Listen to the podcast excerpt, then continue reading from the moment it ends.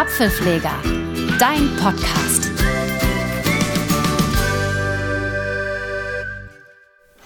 Ja, schön, dass du auch wieder dabei bist, jetzt beim Apfelpfleger Live Podcast. Und äh, die technischen Störungen sind manchmal einfach da, aber ja, werden einfach versuchen, das irgendwie hinzukriegen. Wie gesagt, schön, dass du dabei bist und ich habe mir überlegt, dass ich dir heute gerne mal das iPad ein bisschen näher bringen möchte. Und bevor du jetzt denkst, oh, ich habe ja nur ein iPhone und gar kein iPad, ähm, stopp, noch nicht ausschalten sozusagen an dieser Stelle, denn ich werde nachher noch eine Kleinigkeit zum iPhone sagen und im Verhältnis zu dem, was ich dir heute zu erzählen habe. Zunächst mal für die, die es nicht wissen, das iPad ist ja ein, sagen wir mal, ein Tablet, ein Tablet-Rechner von Apple. Ähm, böse Zungen haben ganz am Anfang vor zehn Jahren, als es damit losging, gesagt, ist nichts als ein plattgewalztes iPhone, weil es halt einfach viel größer ist und auch eben ein Touch-Display hat. Und das ist schon mal ein Vorteil für dich, wenn du mit dem iPhone gewohnt bist, das zu bedienen es lässt sich auch über die gewohnten Fingergesten steuern. Es gibt noch hm, eine Handvoll mehr Gesten am iPad als am iPhone, aber das ist eigentlich unwesentlich. Ich persönlich bin aber der Auffassung, wenn ich ein iPad habe, dann macht das für mich als blinder Mensch mit VoiceOver in der Benutzung nur Sinn in Kombination mit einer externen Tastatur. Ich verwende hier das iPad 12,9 Zoll, ähm, das Pro, Pro Modell und zwar das neueste jetzt mit dem neuen M1 Chip und habe als Tastatur das Apple Magic Keyboard, so heißt das. Das ist eigentlich eine ganz schöne Kombination. Allerdings muss das nicht so sein. Man kann sich auch ein anderes iPad nehmen und auch eine andere Tastatur, weil das hier ist so ziemlich die teuerste Kombination, die hier gerade vor mir steht. Ähm, man muss so viel Geld nicht ausgeben. Ähm, eine externe Tastatur von Logitech oder sowas tut es auch. Ähm, ich mag das hier halt in Kombination, weil das sehr praktisch ist. Man klappt es einfach zusammen und es ist eigentlich im Zusammenspiel fast wie ein kleines Notebook. Oder MacBook müsste man ja genauerweise dann sagen. Und zwar eins, bei dem man auch den, das Display als Touchscreen nutzen kann. Ja, warum sage ich aber jetzt, dass ich finde, das ist am besten über eine Tastatur zu steuern? Weil, wenn ich weiß, welche Tastenbefehle ich nutzen kann, dann brauche ich, wenn ich nicht möchte, den Touchscreen nicht zu berühren. Ich kann alles über die Tastatur steuern. Und ich weiß von mir selbst und auch von vielen anderen, es gibt viele Blinde, die mögen Tastenkombinationen einfach sehr gerne. Wenn man die oft verwendet, dann prägen die sich ganz gut ein. Und genau so lässt sich dann eben auch das iPad über Tastenkombinationen steuern. Und da möchte ich dir mal ein klein bisschen eine Einführung geben. Erstmal habe ich hier die Tastatur vor mir und oben drüber schwebt das iPhone, so ist das, äh, das iPad, so ist das gemacht bei, dieser, bei diesem Apple Magic Keyboard für das iPad. Und ich kann mh, hm, eine Steuerungsart verwenden, die es übrigens auch auf dem MacBook gibt. Hm, und zwar nennt sich die schnelle Navigation. Und diese schnelle, schnelle Navigation zeichnet sich dadurch aus, dass ich die wichtigsten Gesten, sage ich jetzt mal, Wischgesten oder Tastatursteuerung ist in dem Fall identisch oder synonym zu gebrauchen, dass, ich, äh, dass das auf die Pfeiltasten gelegt wird. Die Schnellnavigation schaltet man ein, indem man die rechte und die linke Pfeiltaste gleichzeitig drückt. Beim iPad gibt es dann einen abwärts führenden Ton. Ich hoffe, das war zu hören.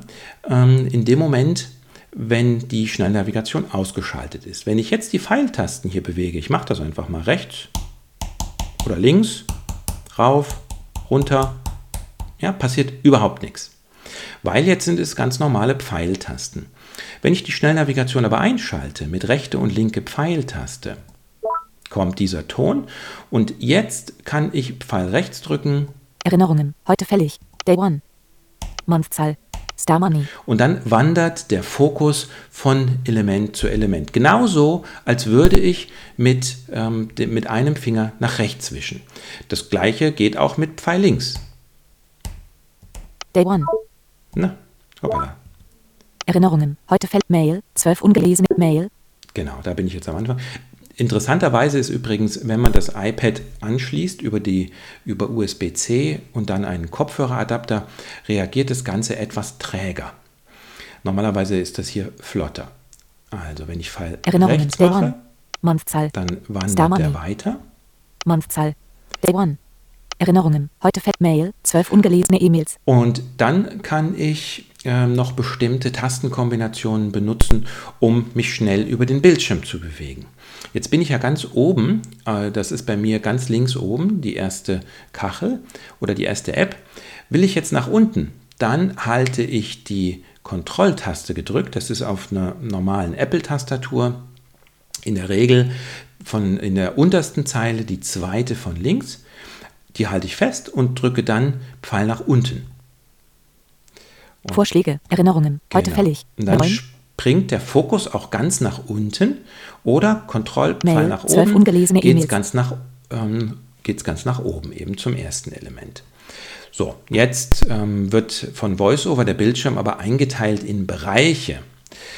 Ähm, das macht VoiceOver, glaube ich, relativ autonom. Äh, irgendwelche Bereiche definieren, die wichtig sind. Die kann ich auch anspringen. Du hast bestimmt, wenn du den Rotor mal auf dem iPhone oder so gedreht hast, den Begriff Container gehört. Und genau das ist das, was VoiceOver mit Container meint, etwas irreführenderweise im Deutschen. Ich stelle mir unter Container immer diesen Metallbehälter vor, in dem man seinen Schrott reinwirft. Aber hier meint Container aus dem Englischen to contain, enthalten, Bereiche. Der eine Bereich ist da, wo die Apps sind. Das iPad generell ist ja so aufgebaut, so wie das iPhone. Man hat oben so eine Tabelle mit Apps und unten nochmal das Dock. Und oben diese ähm, Apps, die ist, das ist ein Bereich und unten das Dock ist ein anderer Bereich. Jetzt kann ich, mal gucken, Erinnerungen. ah ja, Mail. 12 wenn und ich Kontrollpfeil rechts drücke, Doc. Dateien. mit einem Sprung quasi zum Dock springen, weil das der nächste Bereich ist. Ich drücke nochmal. Vorschläge. Mail. 12 ungelesene E-Mails. Auf dem iPad gibt es rechts unten nochmal drei Apps, die ich zuletzt geöffnet habe und VoiceOver nennt das Vorschläge. Ich kann aber auch, wie gesagt, zurückspringen mit Kontrollpfeil links Doc. Dateien. Mail. 12 ungelesene E-Mails. und jetzt bin ich ganz oben. Genau, jetzt kann ich ähm, so relativ schnell über den Bildschirm wandern. Wenn ich die sogenannte Wahltaste gedrückt halte, das ist unten auf der Tastatur die dritte von links, dann kann ich mit den Pfeiltasten bei eingeschalteter Schnellnavigation auch die ähm, Dreifingergesten ausführen. Ich halte mal die Wahltaste gedrückt, drücke Pfeil rechts, Seite 2 von 5. Soziale Netze Ordner. Drei Apps. ne, dann blättert der eine Seite weiter. Seite 3 von 5. Quizolid. Das war nochmal Pfeil rechts oder Wahlpfeil links. Seite 2 von 5. Soziale. Netze Ordner. Home. Seite 1 von 5. Mail. 12 ungelesene E-Mails. Und dann bin ich wieder da am Anfang. Möchte ich jetzt eine App öffnen, dann gibt es dafür auch jetzt eine Tastenkombination, die auf die Schnellnavigationstasten gelegt worden ist. Nämlich, das ist Pfeil rauf und runter. Das drücke ich gleich. So. Mail. Artikelnummer. Und dann geht das Mail-Programm auf. Möchte ich jetzt eine App schließen, dann kann ich natürlich ähm, hier die jeweilige Geste ausführen. Die neuen iPads haben auch keine Home-Taste mehr. Je nachdem, welches Modell du eben hast, hast du keine Home-Taste mehr. Und wenn ich jetzt aber die, die sogenannte Befehlstaste gedrückt halte, das ist unten in der Reihe die vierte von links und das H wie Home-Taste, dann schließe ich eine App wieder. Ich mache das, Befehl H und dann ist die App wieder App zugegangen. 12 ungelesene E-Mails. Genau. So, also so lässt sich das recht gut über die ähm, Navigationstasten steuern. Und ich wollte dir gleich noch eine Sache zeigen. Ähm, und hier nochmal der Hinweis, dass ich ähm, diese, diese ähm, Tast Tastaturkombination gleich mal in einer App verwenden werde, um zu zeigen, wo ist das denn überhaupt nützlich. So, jetzt wollte ich dir noch gerne zeigen, dass man über die Pfeiltasten auch jetzt den Rotor drehen kann. Man drückt Pfeil rechts und Pfeil nach oben, um den Rotor im Uhrzeigersinn zu drehen. Und Pfeil links und Pfeil nach oben, um gegen den Uhrzeigersinn zu drehen. Das fällt vielen leichter, als das mit den beiden Fingern zu machen. Achtung, ich drehe, ich drücke jetzt mal rechts und Pfeil hoch. Zeichen, Wörter, Überschriften, Sprache. Na, und so drehe ich durch den Rotor, ich mache das wieder links. Überschriften, Wörter, Zeichen. Und wenn ich dann den Rotor eingestellt habe und drücke nur Pfeil nach unten oder oben, dann wird diese Rotoraktion ausgeführt. Das stand jetzt auf Zeichen. Würde ich mit einem Finger runterwischen, könnte ich ja zeichenweise durch den Text durchgehen und das geht hier einfach mit Pfeil nach unten. M, A, I, L, Komma. Ja, und so weiter. Pfeil nach oben. Komma. L, I, A, Genau. Martha. Ja, also so kann ich dann die Fingergesten für den Rotor auch ausführen. Und wie gesagt, vielen fällt das leichter als mh, hm, ah ja, als dass man das halt so über mit den Fingern macht. Man kann da natürlich auch nicht verrutschen oder sowas. Und das ist dann schon auch ganz praktisch. Okay, jetzt mal zum praktischen Einsatz. Ich öffne diese App hier, indem ich Pfeil rauf und runter gleichzeitig drücke. Das ist Mail. Mail Artikelnummer. Und Aktionen verfügbar. Hier ist Mail in zwei Spalten aufgeteilt. Man hat links am Bildschirm eine Spalte mit den ganzen ungelesenen Mails und rechts im Bildschirm, da wird mir die Mail angezeigt, die ich auf der linken Seite angeklickt habe. Ich mache das dann immer so, ich springe erstmal ganz nach oben, das war Kontrollpfeil hoch. Seitenleiste einblenden. Und einmal Kontrollpfeil rechts. Ungelesen, Mobilitätszentrale Deutsche Bahn. Ja, die haben ja eben angerufen. Also da komme ich dann eben zu den ungelesenen E-Mails und kann da jetzt nur mit Pfeil rechts durchnavigieren. Ungelesen, Mailkin Research, winkende Hand, Take Survey for a chance to win 100. Da wird mir dann eben eine E-Mail vorgelesen und wenn ich da jetzt draufklicke, wobei vielleicht gehe ich mal auf lieber Ungelesen, auf Deutsche. Mobilitätszentrale Hier, Deutsche Bahn. Da klicke ich jetzt mal drauf. Auswahl. Ungelesen.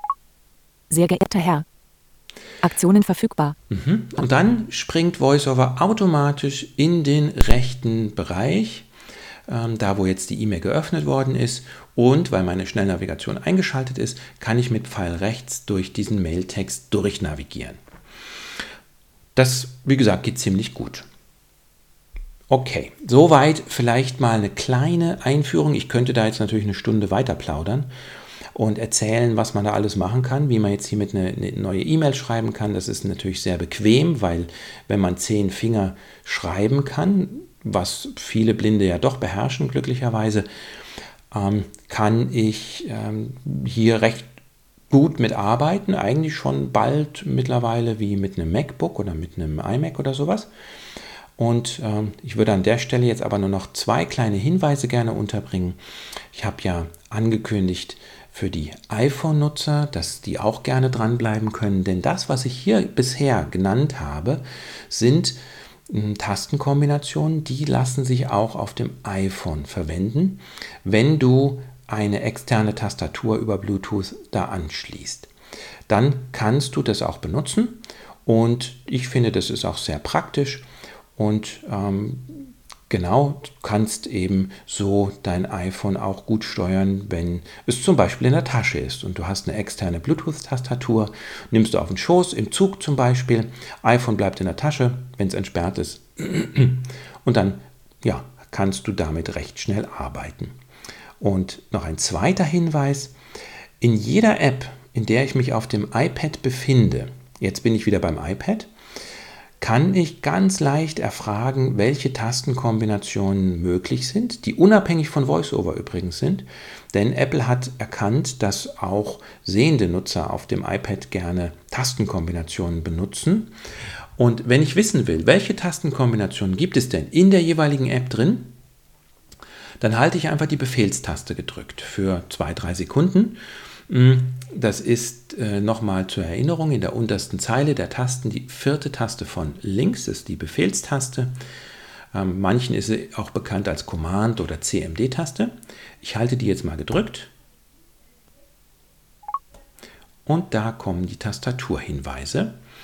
Normalerweise wird das auch noch angesagt, aber naja, wenn man so ein Gerät eben mit viel Technik verbindet, dann verändert sich so manches. Ich gehe aber jetzt mit dir mal, ich gehe mit dir da jetzt mal durch. Pfleger. Aktion. Sehr geehrter Herr. Na komm.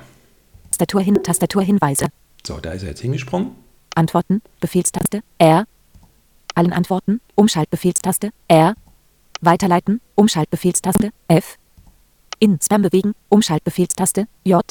und so weiter. Ja, also da gibt es eine ganze Reihe an Tastenkombinationen, die man wunderbar benutzen kann.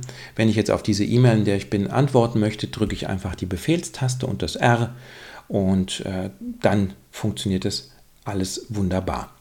Für mich ist das iPad mittlerweile wirklich ein schöner, leichter Ersatz geworden für das MacBook, wenn ich unterwegs bin. Ich kann damit eine ganze Menge machen und kann sehr schön die Apps bedienen, die mir vom iPad und vom iPhone her vertraut und lieb geworden sind. Und ich finde wirklich, das hat seinen Platz gefunden und verdient auch diesen Platz. Und ich denke, die werden von Apple da auch stark dran weiterarbeiten, weil das ist schon ein Umsatzbringer auch und es ist einfach, finde ich, ja, sehr nützlich. Ich hoffe, das hat dir ein bisschen weitergeholfen und ein bisschen Lust gemacht, dich vielleicht mit dem iPad mal auseinanderzusetzen. Und ansonsten weißt du ja, Apfelpfleger, Erfahrung, die sich für dich auszahlt.